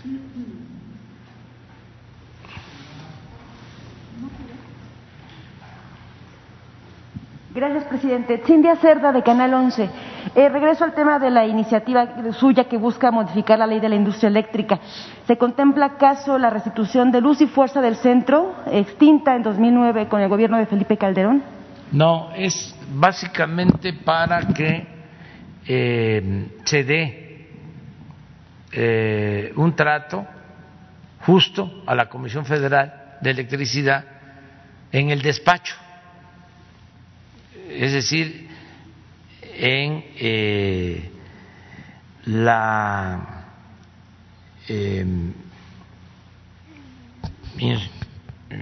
sí la inclusión de la energía en la red, es decir, el que pueda subir la energía que produce la comisión a la red, que se le dé un trato justo porque se le deja hasta el final. Tienen prioridad las particulares. O sea, se ve a la Comisión Federal de Electricidad igual que Iberdrola, que, perdón, este, Em, ¿cómo se llama esta empresa monopólica? Sí, no, no, no, no, no es este. Sí, Iberdrola, Iberdrola, Iberdrola, igual. Es como darle un trato igual a Shell que a Pemex. Esa era la concepción. ¿Cómo va a ser lo mismo? La Comisión Federal de Electricidad, que es una empresa pública, que no tiene propósitos de lucro, que Iberdrola. ¿Cómo va a ser lo mismo Pemex que Shell o Chevron o en el caso de Luz y Fuerza del Centro, que en los años 60 pues, regresó a la Nación, se extinguió en el 2009, no va a estar en su iniciativa, pero ¿hay alguna posibilidad de que se restituyan? Estamos buscando formas de que se apoye a los trabajadores. Hay una situación que se presentó eh, como una especie de indemnización, se entregó al sindicato eh, plantas hidroeléctricas, de las plantas de Necaxa, y ellos hicieron una asociación o empresas particulares. Hay quienes sostienen, eh, hay posturas al interior del gobierno, de que eso es ilegal, que este, eh, las plantas hidroeléctricas, en el caso de eh, Necaxa, eh, no debieron entregarse porque son de la nación y que además no se entregaron al sindicato, sino que eh, se utilizó al sindicato y que detrás están empresas particulares que son los que están sacando eh, los beneficios. Que sí se le dio trabajo a un número determinado de trabajadores, pero no a todos, y que este eso es eh, indebido. Yo lo que he planteado es que primero arreglemos el fortalecimiento de la Comisión Federal de Electricidad y después se vea este asunto sin afectar a los trabajadores, en ningún caso, a los trabajadores de eh, el ESME, en ningún caso, pero sí ver qué empresas son las particulares, qué condiciones fueron las que se establecieron. Y luego procurar también que eh, todos los trabajadores que fueron despedidos, que son alrededor de 40 mil, este, pues reciban, si es que no han recibido todas sus prestaciones, que no se les este, afecte en sus prestaciones y también que si tenemos posibilidad se vayan incorporando a la Comisión Federal de Electricidad, que se puedan organizar cooperativas también para que ellos eh, puedan tener eh, posibilidad de trabajo, que el gobierno los pueda contratar para el mantenimiento de alumbrado público, para lo que ellos saben hacer. Entonces en eso estamos, ¿no? Es un plan general. No tiene que ver con esta ley. Esta ley es para el llamado despacho, ordenarlo del despacho, que pueda subir la Comisión Federal de Electricidad la energía que producen sus plantas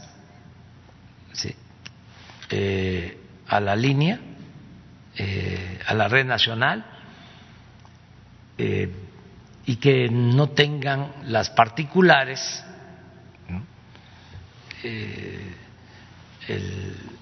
la prioridad, como sucede actualmente. Entonces, que tengan también las particulares la posibilidad de subir su energía que les compra la Comisión Federal de Electricidad, les va a seguir comprando y van a poder subir también su energía. No se cancelan los contratos, es nada más poner orden en algo que es indebido. ¿Cómo es posible que primero vayan todas las particulares y al final las plantas de la Comisión Federal de Electricidad. Ah, con el argumento o excusa de que las particulares no contaminan. Eh, cuando no se considera ni siquiera eh, en estas plantas que no contaminan a las hidroeléctricas. Eh, se considera que no producen energía limpia las hidroeléctricas. Imagínense.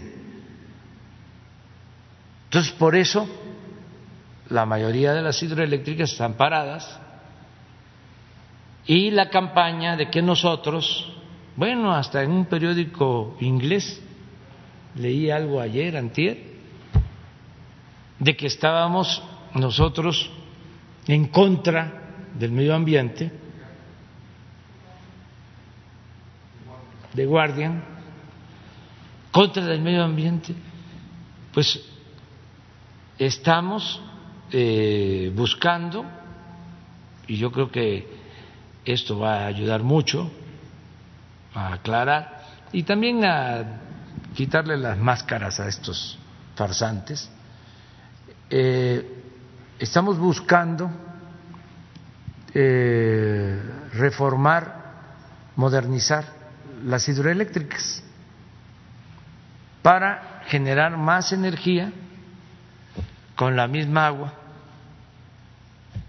de este, las presas o los vasos, porque las turbinas de esas hidroeléctricas tienen 40, tienen 50 años. Entonces estamos analizando un proyecto para modernizar con turbinas nuevas que tienen más capacidad de generación de energía. Y esto es barato producir energía en eh, las hidroeléctricas es barato, es con el agua, no contamina. Este es un recurso renovable. No es hacer nuevas presas, que no estamos planteando eso, sino es aumentar el potencial de generación de energía eléctrica con las mismas instalaciones, con la misma infraestructura, nada más que con turbinas eh, modernas. Porque han transcurrido 50 años, 40 con las mismas este, turbinas. Entonces, ese es un plan que estamos este, analizando con posibilidad de este, aplicarlo. Brevemente, presidente, sobre el caso de Rosario Robles, avanza el criterio de oportunidad en la Fiscalía. Eh, presidente, ¿qué esperaríamos los mexicanos? ¿Qué debe entregar? ¿Qué debe regresar Rosario Robles para que se le aplique este criterio, para que tenga una condena mínima? ¿O qué debe informar al pueblo de México? Mire, yo aprovecho también para este, decir en este caso que no tengo yo injerencia ese es un asunto que lleva la Fiscalía.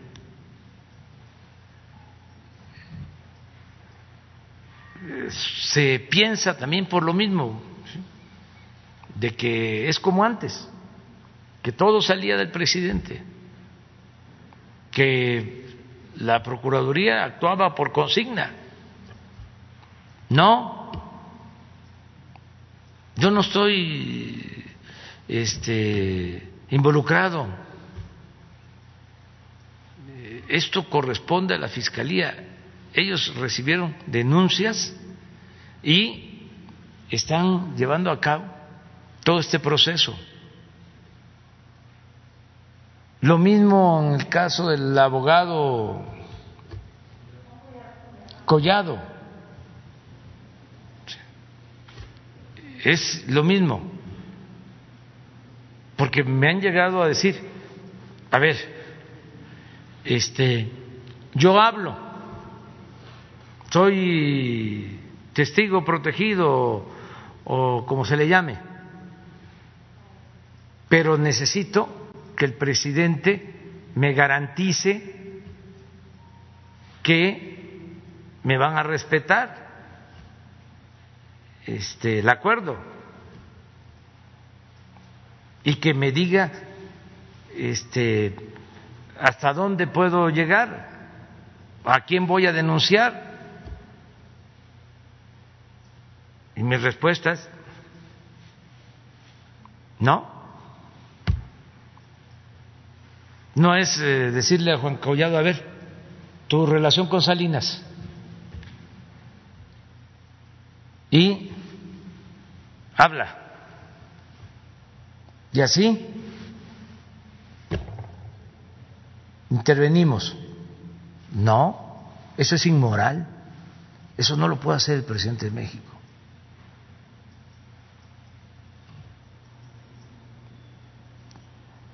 Eso corresponde a la fiscalía. Y tiene que ser en el marco de la legalidad. Nada de acuerdos en lo oscurito, eh, nada de concertaciones.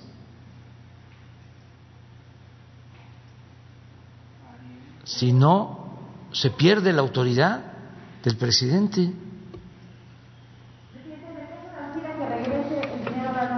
Eso sí, porque yo he planteado abiertamente que lo que nos importa más es que si se defraudó al pueblo, si se afectó la hacienda pública, que devuelvan los recursos. En el caso donde se trate de fondos públicos. En Estados Unidos lo primero que hacen es quedarse con los bienes, muchos de esos bienes de México, que ya estamos definiendo un mecanismo para que esos bienes regresen a México. Entonces, eso sí nos importa. En el caso de el señor Ansira, desde el principio, a ver, hay este, una auditoría y la planta se vendió eh, más cara, 200 millones de dólares más. Y ahí hay una pérdida para el erario. Independientemente de la sanción y de también el castigo a los funcionarios, esos 200 millones de dólares tienen que regresar.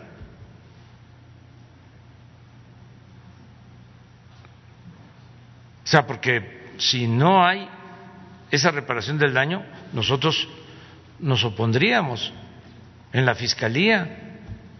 Decir, ¿cómo estás permitiendo la libertad bajo fianza o algo por el estilo si este no hubo regreso, no se devolvió lo que se sustrajo ilícitamente del erario. No, si estaban casos antes de que les confinaban, confiscaban eh, bienes y luego se los devolvían.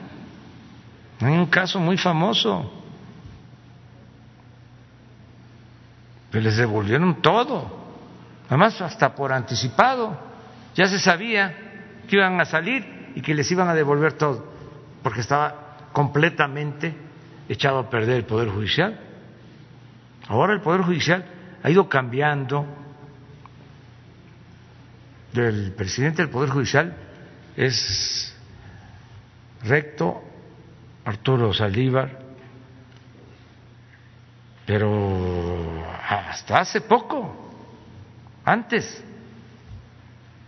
les devolvían todo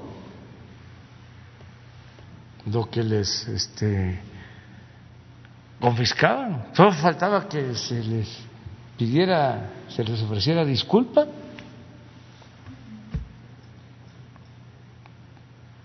Entonces, eh, porque utilizaban mecanismos legales y, había influyentismo. Entonces nosotros solo lo que planteamos es saber, devuelvan, devuelvan todo lo que se llevaron. Vamos, por cierto, la semana próxima a dar a conocer todo lo que ha eh, obtenido el ejército, la marina, la Fiscalía General a delincuentes comunes o delincuentes del llamado crimen organizado y a delincuentes de cuello blanco. Pero es cuánto se ha eh, obtenido, cuánto se le ha entregado a la Fiscalía y cuánto ha entregado la Fiscalía al Instituto para devolverle al pueblo lo robado y a quién le ha entregado el Instituto para devolverle al pueblo lo robado los bienes. ¿A qué comunidades? ¿Cuánto ha entregado y cuánto está ahí? Vamos a informar porque antes también solo se daba la noticia de que se habían decomisado dólares, y este, ranchos y embarcaciones y vehículos y alhajas y no se sabía el paradero de esos bienes. Entonces vamos a, a informar también la semana próxima sobre este tema. Mañana, tú primero. Bueno, bueno.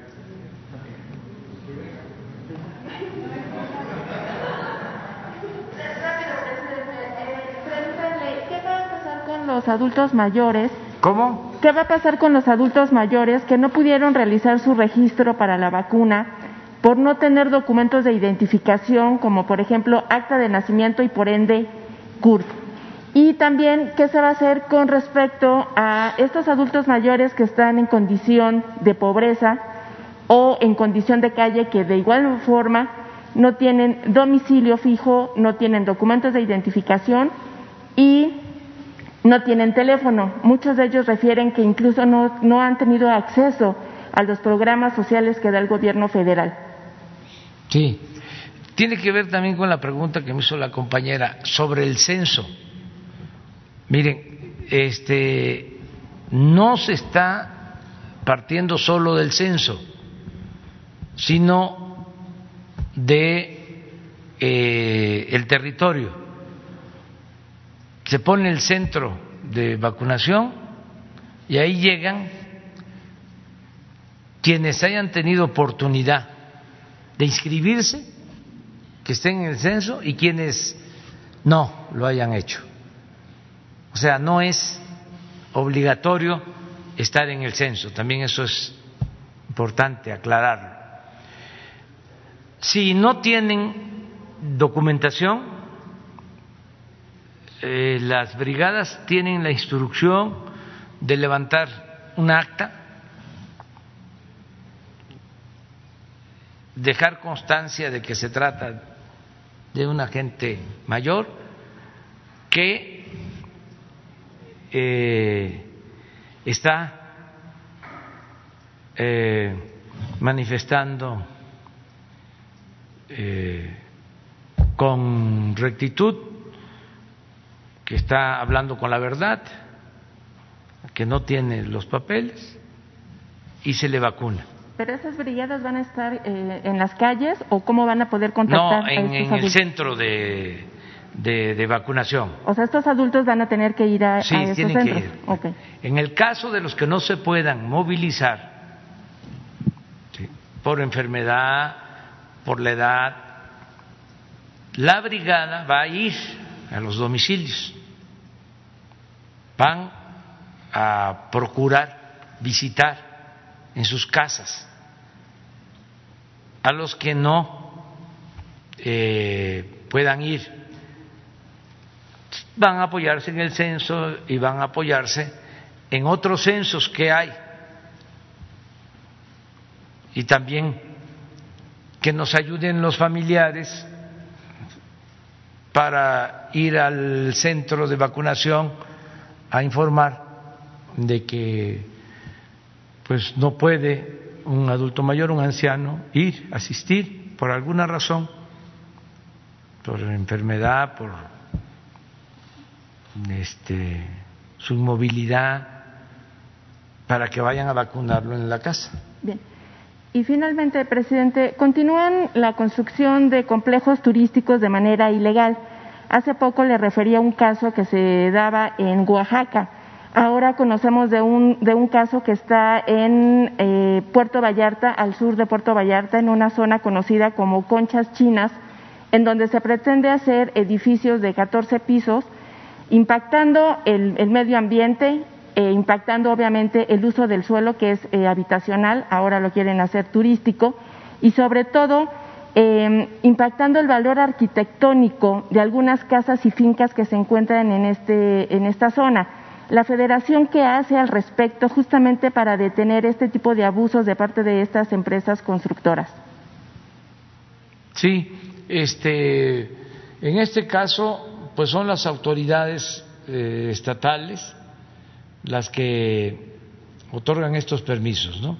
Pero tiene que ver también la Secretaría de Medio Ambiente.